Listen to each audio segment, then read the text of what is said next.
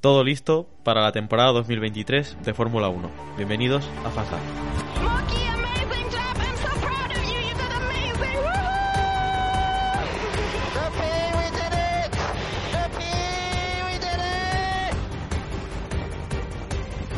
Hamilton se toma un respiro, pero vuelve al ataque, se dirige hacia Cobb.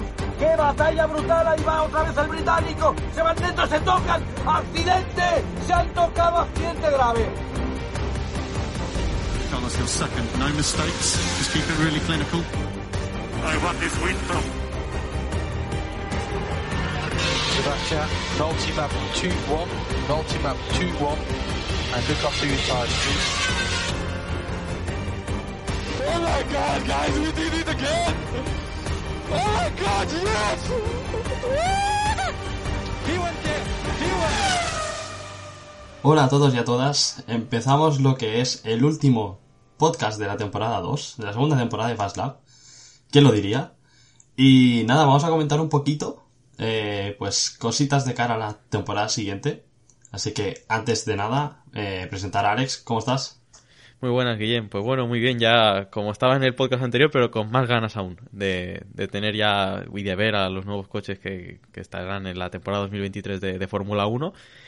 Y bueno, tengo que decir que sí, despedimos ya esta temporada, tal y como has dicho, después de 10 meses con, Sí, sí, con ¿eh? esta temporada. Pero bueno, preferi- eh, preferimos alargar la, la temporada así y no acabar en noviembre o diciembre y decir, venga, hasta marzo. Mm. Yo tengo que decir que en el, el último podcast que hicimos, aún estaba como que estaba bien con estas semanas sin Fórmula 1 y tal. Ahora sí que es verdad que teniendo presentaciones en nada, El cuatro días o cinco. Porque creo que, bueno, el primero es casi el día 3, si no me equivoco. No, el 31. Es El aquí dos 31 días. es, es el martes. Es Sí, el sí, sí. martes. Por- Es livery solo, pero. Bueno, ya es algo. Sí. Ya es algo. Pues con estas presentaciones ya a, a- a tocar, empiezo a tener ganas, ¿eh? O sea que... Sí, Y, y de eso vamos a hablar ahora, de las presentaciones de los monoplazas de 2023, porque tenemos ya todas las fechas confirmadas y la primera de ellas es la del Haas, que bueno, se presenta el martes 31 de enero. Solo livery, ya empezamos con las maquetas así bien fuertes para empezar. Pero bueno, es lo que has dicho, algo es algo. Sí. Veremos la nueva decoración con nuevo patrocinador principal, sobre que a ver en qué, en qué manera afecta a la livery del Haas.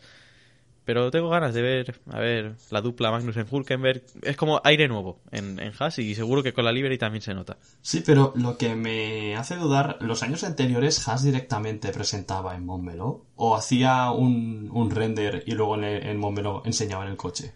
Es que em, Haas hacía o render o presentaba en, en Montmeló. Eh, La, la gran mayoría de veces era render por internet y se acabó. Hmm, Nah, pues harán lo mismo. Pero la cosa está en que nosotros la predicción que hicimos en el último episodio era que los Alfa Romeo Haas iban a ser los últimos.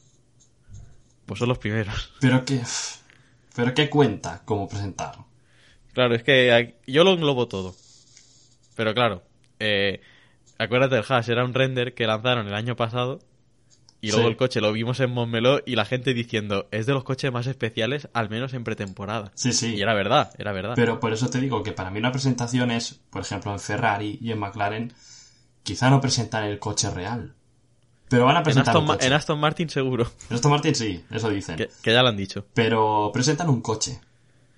Con los colores, con la pintura, ni que sea. Es que en Haas va a ser una imagen hecha por ordenador. Entonces no sé si considera eso, eso una presentación. Pero bueno, que a mí me sirve como para inaugurar la temporada, ¿eh? Cualquier cosa es buena cuando se trata de Fórmula 1 y ya cuando faltan pocos días. Y bueno, dejando de lado al equipo Haas, la próxima, después de- del equipo americano, es la de Red Bull. Empezamos fuerte, te lo digo. que yo pensaba que Red Bull iba a ser de por la mitad, como siempre, de los últimos. No, no, 3 de febrero. Mm. Este viernes, Lo ¿eh? tenemos ya, lo tenemos aquí ya. Sí, Presentación en Nueva York. eh, Red Bull, de hecho, lanzó eh, varios sorteos para que aficionados fueran allá hasta Nueva York con todos los gastos pagados. Yo me inscribí, pero si no, si no me han dicho nada es que no, no me ha tocado. Hostia, no sabía nada de eso yo, ¿eh? pues si no, mira, te lo iba a comentar y de verdad que se me pasó, ¿eh? Mucho lío, Ya, pero... seguro, sí, sí. sí. No, no, joder. Sí, Aparte, te creo, también te digo, si me hubiera tocado te hubiera llevado a ti, porque habría que hacer un- una cobertura como Dios manda. ¿Pero era una entrada gratis? Eran, eh, tenías que, era la entrada, una entrada más acompañante, Ah, la presentación y luego hotel y comida y todo pagado. Joder, chaval. Madre mía. Madre mía. Hombre, pues parece que empiezan, que vuelven un poco las presentaciones a lo grande un poco. Sí, eh, recordamos aquellas presentaciones en la ciudad de las artes y las ciencias de Valencia, creo que se llama así. Y si no, pues parecido. Sí. Y bueno, es que eso era espectacular. Alonso, Hamilton, Ron Dennis, S. McLaren con Y Vodafone. Pedro de la Rosa, ¿no? También. También, también, También. también. no, pues está bien que uno de los equipos fuertes, de hecho el campeón, el equipo eh, actual, presente ya, es que es este viernes, tío. Está bien que sea el segundo, que, que dé la cara temprano, porque si A nos ver. fijamos en lo que es Ferrari y Mercedes, es que son de los últimos. Sí, yo tengo que decir que espero que lo de Red Bull no sea una maqueta como el año pasado. Lo va a ser. Que llegó, y tuvimos que esperar a Montmeló para ver algo. Lo va a ser, Alex. Bueno, Montmeló, los test esos que les llamaron test, pero Sí. no. Fue una vergüenza. Pero yo creo que sí, que en Red Bull van a seguir sacando, tirando de maqueta. Sí, probablemente, probablemente. Ojalá que no, pero yo creo que sí. Y bueno, luego tenemos a Williams. Que Que presentan el día 6. el año pasado mostraron un render también Sí. que se veía más azul de lo que realmente era el coche. Que se veía incluso guapo. Y luego A lo ver, presentaron y bueno. Es que al Williams le fueron quitando pintura Sí, sí. a lo largo de la temporada. Eso está claro, pero igualmente en el render tenía un azul muy guapo. Luego en pista era negro. No, no porque fuera negro ya de que le quitaron el azul. Era una pintura muy, Muy oscuro. digamos, no muy oscura, sino que muy acorde al tiempo que hiciera. Quiero decir, depende cómo le tocara el sol y todo, era esa pintura que Eso a lo es mejor se verdad. oscurece. Sí, como el... Como pasaba con el Aston Martin en Eso- 2021. Eso te iba a decir. Sí, sí, que este año se ha notado, este año pasado se ha notado más el Aston Martin que era verde, pero sí que es verdad que en, en 2021 se confundía el Alfa Tauri con el Aston Martin y con el Mercedes también. Porque depende como de, como en el sol, si era, como en el sol, no, como en el tiempo, si era un día nublado, es que tanto el Alfa Tauri como el Aston Martin se veían negros. Sí. Y este año, según rumores que han salido, imágenes, quizá el Haas es negro. Entonces, Sí, puede ser. bueno, Sí, que anda por ahí una livery filtrándose que parece ser falsa. No os lo creáis porque yo creo que sí que es falsa. Lo hemos estado comentando antes de empezar el, el podcast, pero probablemente muchos la hayáis visto ya, pero yo creo que, que eso no es así y ya lo veremos. Ah, y por cierto, Red Bull jugó con la decoración poniendo en, en Twitter, bueno, en las redes sociales, eh, un vídeo de una maqueta de la generación anterior con el toro eh, de, de Red Bull en negro y el, el resto del coche blanco. Como diciendo, esto es como un, un folio en blanco. Eh, sí, es- algo suena. A lo mejor cambian algo después de tantos años. Lleva desde 2016 con la misma livery, Red Bull. Ya, pero es que es muy eh, corporativa. Ya, sí, hombre, Red Bull eh, en cuanto a identidad de marca es, vamos, el mejor equipo con diferencia. Es como si Ferrari deja de ser rojo. Es que, Es que claro, estamos, estamos hablando de que Red Bull no es un constructor, es una, una marca de bebidas energéticas. Por Sí, lo sí. tanto, la identidad manda. Pero bueno, si hay algún cambio, por pequeño que sea, A se ver. agradece. O sea, siempre decimos, eh, la livery del Red Bull, aunque sea siempre, siempre la misma, Es bonito. es de las mejores, sí. Es de las mejores. Los colores, cómo los combinan, se ve muy bien. ¿Que un cambio así leve podría estar bien? Sí, pero es que también te dice, quizá, quizá la hacen peor. ¿Sabes? Porque es que la que tienen ya está muy bien. Sí que es verdad que se les da bien eh, el hecho del marketing, porque la livery eh, japonesa que llevaron en Turquía, la blanca, estaba muy bien, estaba muy chula. Y incluso las liveries que hacen para los test también están muy, muy, muy guapas. Entonces, Si se hacen una livery como la de 2019 no me quejaría, ¿eh? Cuando probaron el motor Honda por primera vez. ¿cuál era, tío? en Silverstone lo, lo probaron. Era una livery así con rojo y azul marino. Vale, sí, creo, creo que sé Era increíble. Con el toro así como geométrico, pues, eh. Sí. Sí, sí, sí. Sí, sí. Bueno, no, una cosa no podemos negar, que Red Bull sabe hacer liveries y lo que es estética lo son buenos. Sí. Son buenos, la verdad. Vamos Y- con el siguiente. sí. Dicho esto, vamos con Alfa Romeo, que presenta un día después de que Williams, que es el día 7 de febrero. Alfa Romeo ya no es Alfa Romeo Orlen, sino que es Alfa Romeo Stake, casa de apuestas. Y este cambio de patrocinador me ha pillado un poco como a pata coja, quiero decir. No me lo esperaba porque encima Alfa Tauri está con Orlen ahora. Ya. Que Alfa Tauri es el próximo, bueno, como los comentamos los dos a la vez si quieres, Vale. es el 11 de febrero, que es el, la próxima presentación después de Alfa Romeo. Y como con estos cambios de patrocinadores se espera algún cambio que otro. Sobre todo en Alfa Tauri. A ver, Alfa Tauri ya tenía algo de rojo con lo de Honda. Sí. ¿Sabes? ¿Poquito? No sé hasta qué punto le van a añadir ahora más rojo. A lo mejor le ponen el halo en rojo con lo de Orlen. Uf, qué feo sería eso, eh. Ya, pero yo eh, dejo volar la imaginación. No sé, el- en el, no sé dónde llevarán Orlen. Yo imagino que Orlen hasta ahora ha estado en el alerón trasero de, de Alfa Romeo, ¿verdad? Y puede ser que en alguna parte del capó también. Vale. Pues yo imagino, Y, y en el halo también. quizá, quizá ponen lo que es la parte que se ve desde atrás del, del alerón, pues Orlen en rojo, que no Sí, como ponía el Binance diseño. en Alpine o algo así. Sí, sí, sí, que no modifica el diseño porque al final solo, solo se ve desde atrás. No sé, ojalá haya algún cambio. Porque, bueno, Al- Alfa Tauri también es verdad que es una bast- una livery bastante nueva. No sé si son tres años que lleva Alfa Desde Tauri. 2020, sí, tres temporadas. Exacto. Al final es bastante nueva. Pero por parte de Alfa Romeo no creo que haya cambios porque al final lleva Si una, livery sí, si una livery funciona, no la cambian. Exacto. A ver qué hacen este año. Alfa Romeo también ha sacado libres muy guapas. Sí, no, no. A ver, es que va. eh, Alfa Romeo es una, una- lo que es una livery que hacen ellos, que, que va, va a gustos. No. Hay gente que la odia y hay gente que le encanta. Hmm, La del año pasado me acuerdo que al principio al verla era como muy básica, pero a la vez tiraban a lo retro. Y había gente que estaba enamoradísima. Sí que fue el único Pero equipo en pintar En pista las llantas. ganó, ¿eh? En Sí, pista ganó. El Cuando lo vimos en, en Montmeló. Sí, sí, sí. La pintura era muy bonita. Y sí que es verdad que era el único equipo, si no me equivoco, que pintó las llantas. O los... los Sí, al, prin- al principio creo que sí, lo- los, tapacubos. Los tapacubos, exacto. Sí. A ver este año, porque como mucho McLaren se animó a hacer algo. McLaren me huelo que va a ser como los de la Indy que han presentado. Con algo de azul. Eh, así es que hay, hay tres diseños diferentes.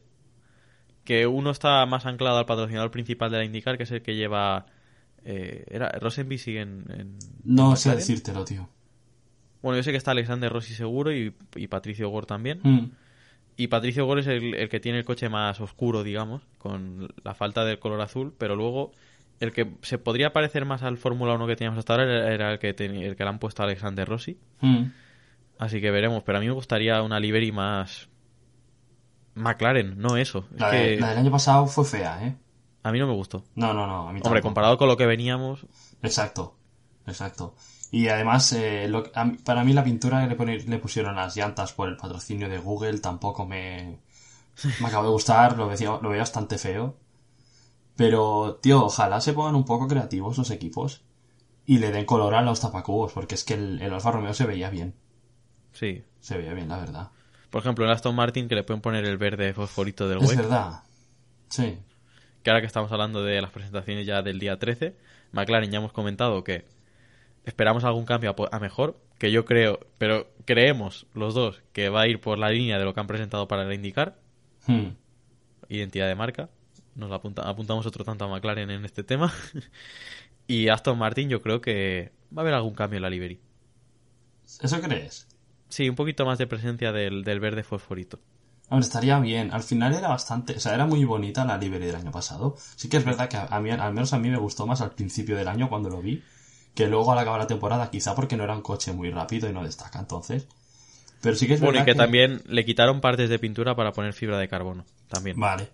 El, el halo, sin ir más lejos. Hmm. Pero sí que es verdad que era un coche que al final, al no ser un color vivo como el de Ferrari, que si todo el coche es del mismo color, pues da igual, es un color vivo, es un color bonito. Al ser un, un verde que según el día, el día que haga se ve apagado, sí que a veces se veía un coche que pasaba muy desapercibido. Y quizá dándole esos toques así lima que tú dices, puede estar, puede estar bien. Sí, aparte de un coche tope de ilegal, pues Eso, que hagan. Vamos a eso. No sé si lo comentamos en el último podcast, yo creo que no. Puede ser, a ver, quizá nos están vendiendo una de humo que flipas, pero puede ser uno de los coches más ilegales de la historia. Pero es que, a diferencia de otras veces, veo a periodistas diciendo que, que se les ve felices ahí, en la fábrica, que no están con caras largas ni... eh, la, la venta clásica de humo. Sí, sí, a ver. Que no, voy a- no quiero decir que, Ma- que Aston Martin va a ganar carreras porque no lo va a hacer. Hay que ser realistas también. No, a ver, es muy difícil. No lo va a hacer. Es muy difícil. Si cae algún podio como mucho, pues da gracias, Hmm. yo creo. Pero a paso adelante, sí que habrá.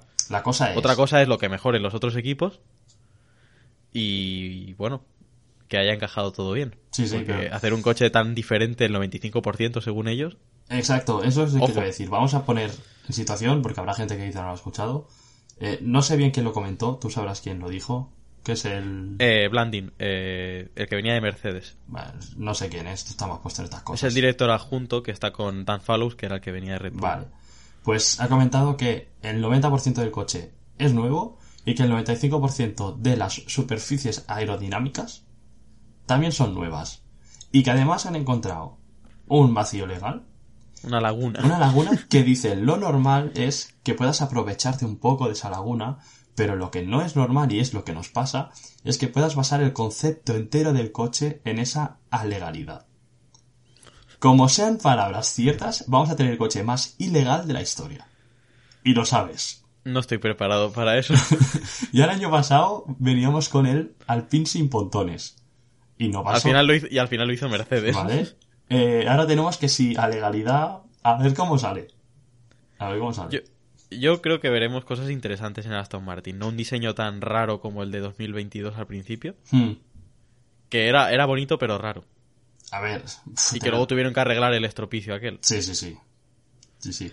También hay que decirlo, el año pasado Aston Martin quizá intentó hacer algo de lo más loco, que fue el diseño de su alerón trasero, Sí. el cual la FIA lo ha echado para atrás.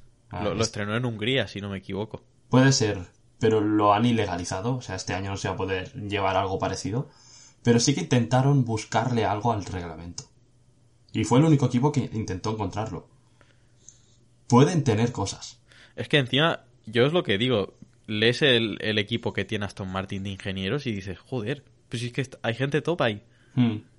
Esto no pasaba en, otra- en otras ocasiones, pero yo quiero que, que se demuestre todo en la pista, que rindan bien, Sí, sí, y que que curren, que es lo que parece que están haciendo. algo, algo muy novedoso no implica resultados, porque eh, Mercedes el año pasado, nada más ver el coche en la pretemporada dijimos, madre mía, lo que se viene. Y han acabado llegando. Pero recordemos Hamilton quedarse, quedándose en Q1 en, en Jeddah. Entonces, que no las cosas inno- in- eh, innovadoras y que fuera de lo normal salen bien. Dicen que tiene resultados, en plan, bueno, ya veremos, ya veremos. Pero, oye, ojalá hayan intentado cosas, porque siguiendo con, el, con lo que era el concepto del año pasado, no van a acercarse mucho No. a los de delante. Entonces está bien que prueben cosas. Bueno, ha salido eh, hoy una filtración de, digamos, em, el chasis donde se hacen el asiento y todo, donde se sientan. Y no sé si es el que van a utilizar, pero que como que parecía que seguían la estética de Red Bull en lo que es el pontón, Mm. Pero luego la parte de arriba como que hacía hundimiento como Ferrari. Buah. Si hayas mezclado eso, digo, que si no tiene pontón entonces el coche casi. Y si la entrada de aire la tienen como la del Mercedes ya, yo ya me cago. Yo creo que físicamente es imposible hacer eso, No, es que Mercedes yo creo que va a seguir con ese concepto. seguramente. pero muy mejorado, ¿eh? Vamos, vamos a ver un coche, yo creo que estéticamente lo que es todos los detalles de los más diferentes respecto al año pasado. Mm. Mira, yo creo que puede estar bien mojarnos un poco ahora, porque el, el siguiente capítulo que hagamos, el primero de la tercera temporada, probablemente sea después de los, de los test de Bahrein. Sí, será análisis de test, predicciones de la temporada y ya sabremos... Habremos bueno, visto cosas. Bueno, no voy a decir sabremos porque las hostias que nos pegamos con las predicciones Sí, sí, sí. son de, de campeonato. Pero habremos visto cosas. Habremos visto si en Mercedes sigue con el mismo concepto. Creemos que sí. Pero es que yo te digo, como hayan seguido con el mismo concepto, a mí me da que cuidado con Mercedes. Yo lo que te iba a decir ahora que íbamos a hablar de Ferrari y de Mercedes, Ferrari presenta el día de San Valentín, 14 de febrero, Mm. y Mercedes el día 15, al día siguiente. Y yo te digo que Ferrari va a estar fuerte este año. No voy a decir que van a ganar el mundial porque estoy con Ferrari, no lo voy a decir nunca. y no es porque no quiera, que yo sí que quiero, que Mm. estaría muy bien. Pero si no, es por la, la gestión, que a ver si con Frederick va a ser, mejora la cosa. Ojalá. Pero también te digo, Mercedes va a estar, ¿eh? Mercedes da miedo, tío. Y mira que me jode decirlo. Ah, pero es que Ah, mira, te, ase- te aseguro que es que van, van a estar. Pues Porque probablemente. ya, ya le cogieron el punto al, al diseño al final. Que sí, que ganaron el Gran Premio de Brasil cuando Red Bull estaba fuera de juego en ese Gran Premio, que no sé qué les pasó. Mm. Pero estaban ahí.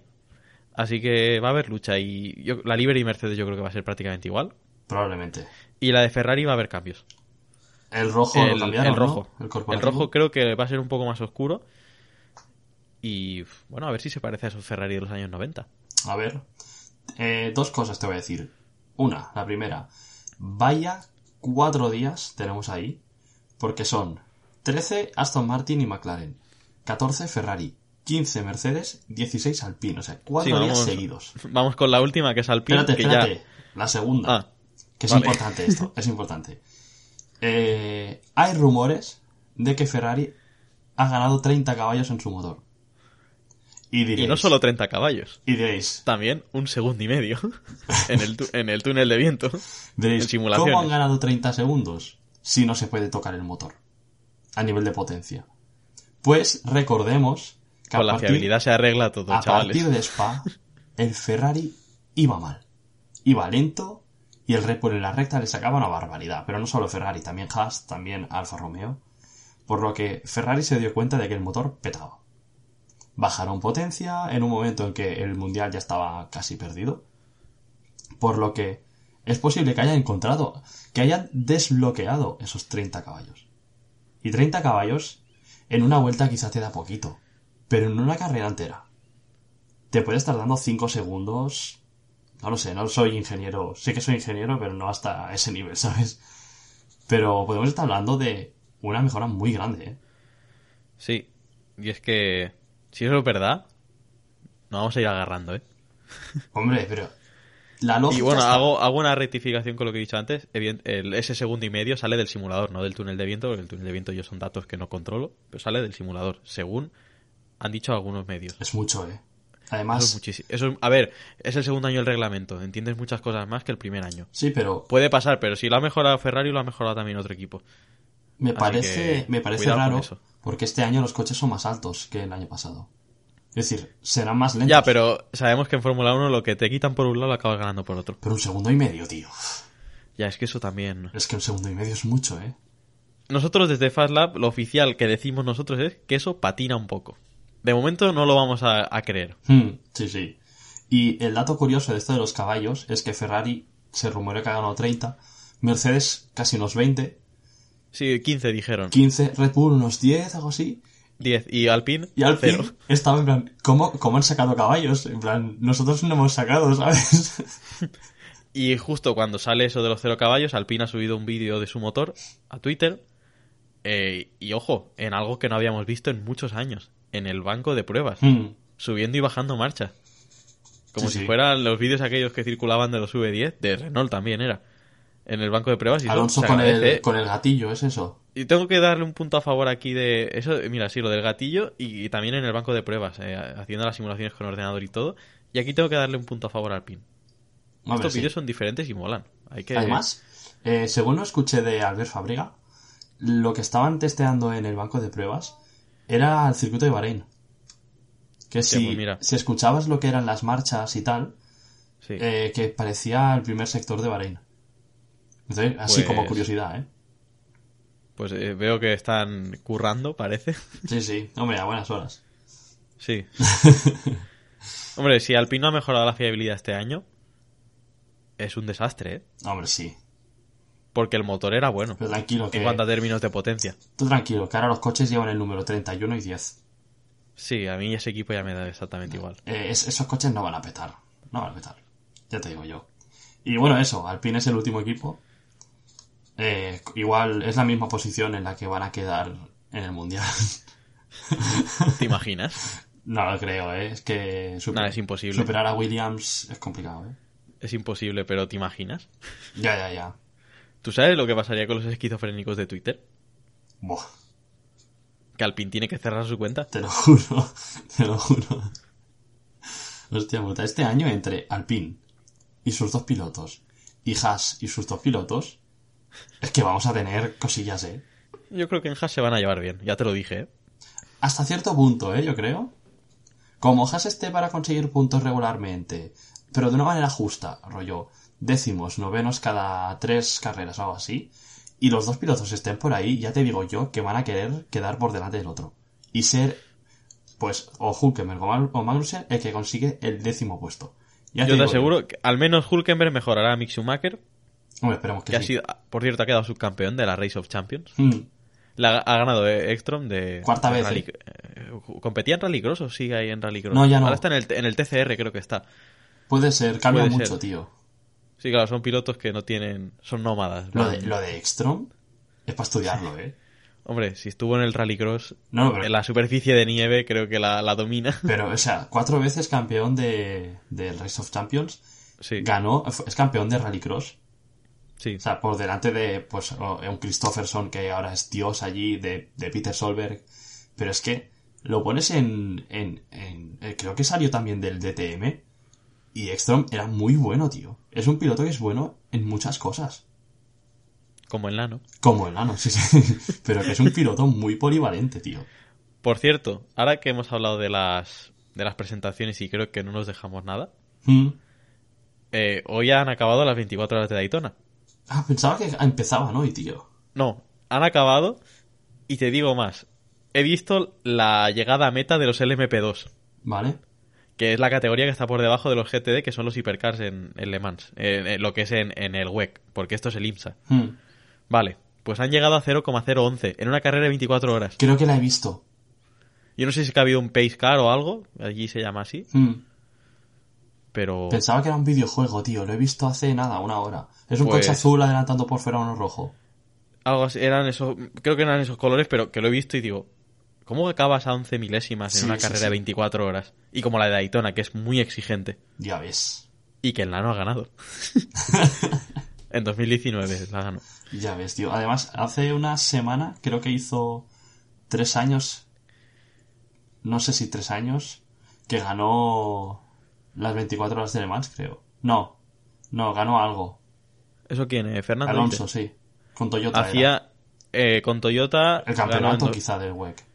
Sí, hace, claro, lo ganó en 2019. Eran las Super Seasons, aquellas que empezaban en 2018 y acabó en 2019. Hmm, Pues creo que hizo, hace una semana hizo tres años, algo así. Porque vi imágenes de celebración y tal. Bueno, Pues- cositas, que queda muy lejos ya de eso. Y te he pasado hoy un TikTok, no sé si te lo has visto, de... Creo que sí, o ayer, lo he visto. de las primeras vueltas de Alonso liderando las 500 millas de Indianápolis y tal. Nah, espectacular. O sea, Yo esa carrera la tengo grabada en mi mente y el momento del abandono también. sí, sí, sí, cuando peta motor en, en- en recta de meta, ¿sabes? Y en el mismo grupo que Takuma Sato, que resultó ganador. Duro, duro, duro. Lideró muchas vueltas, ¿eh? Que sí, que sí. Codeándose con sus compañeros de, de escudería. Bueno, compañeros en IndyCar no son compañeros como tal. En en 500 millas, sobre todo. Pero eran Ryan Hunter Rey, Alexander Rossi. Tony aquí también. Sí, eh, Castro Neves, Hmm. una leyenda. Sí, sí. Y... Scott Dixon, que tuvo un pedazo de accidente ese año que me acuerdo yo. Pues creo que lo recuerdo así. Salió, salió volando y Castro Neves pasó por debajo y un aletín se le salió Hostia. con el bache o algo de, de la hierba. Joder, joder.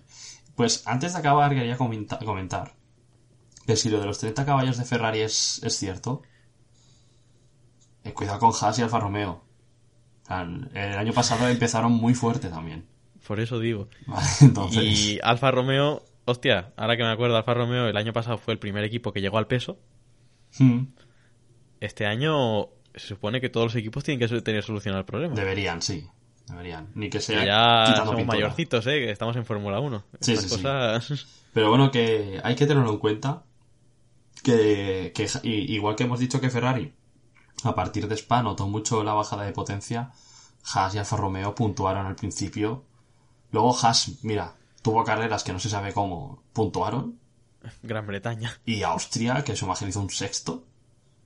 Y bueno, Gran Bretaña fue un séptimo, un octavo, un sexto también, Sí, algo sí, sí. así.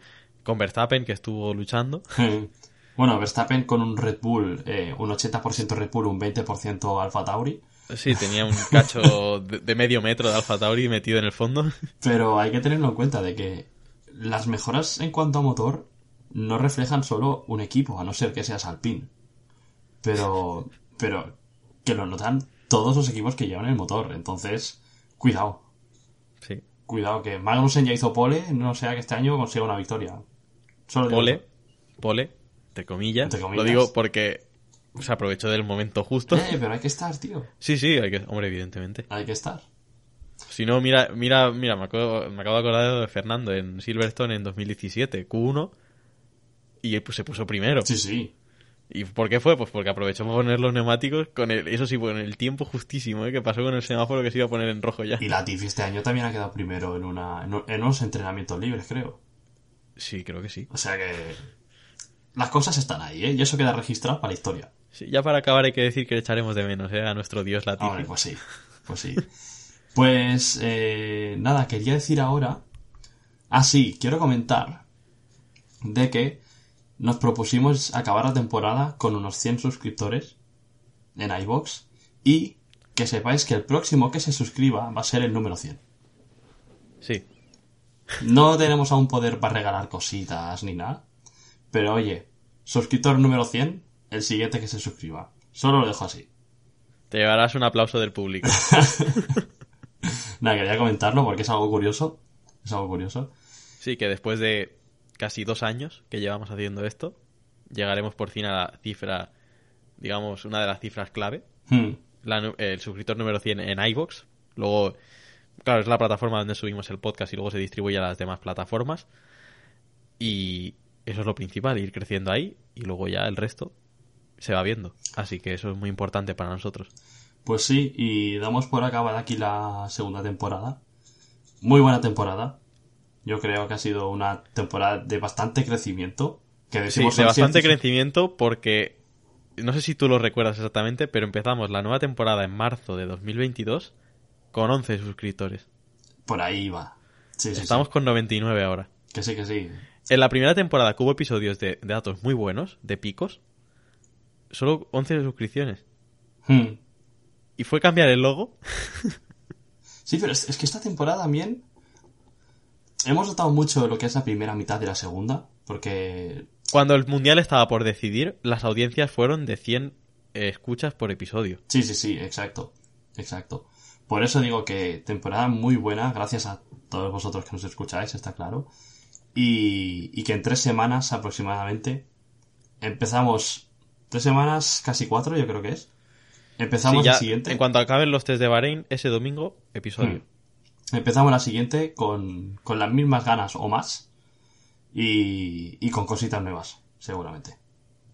Sí, hay que. Ahora Guillem y yo en este parón, en este paroncito vamos a quedar para planificarlo todo, para traer una nueva temporada más. Evidentemente esto, este proyecto no se abandona, aquí seguimos con más ganas, como ha dicho Guillem. Y nada, eh, estamos deseando empezar para traeros más Fórmula 1 y más Motorsport, que es lo que nos gusta. Así es. Pues a no ser que tengas algo más que decir, nos podemos despedir. Nada más, eh, la temporada 2 de Fast Lap está vista para sentencia. Eso es. Pues nada, muchísimas gracias por seguirnos otra temporada más. Y nos vemos en breve, que esto empieza ya. Adiós. Chao.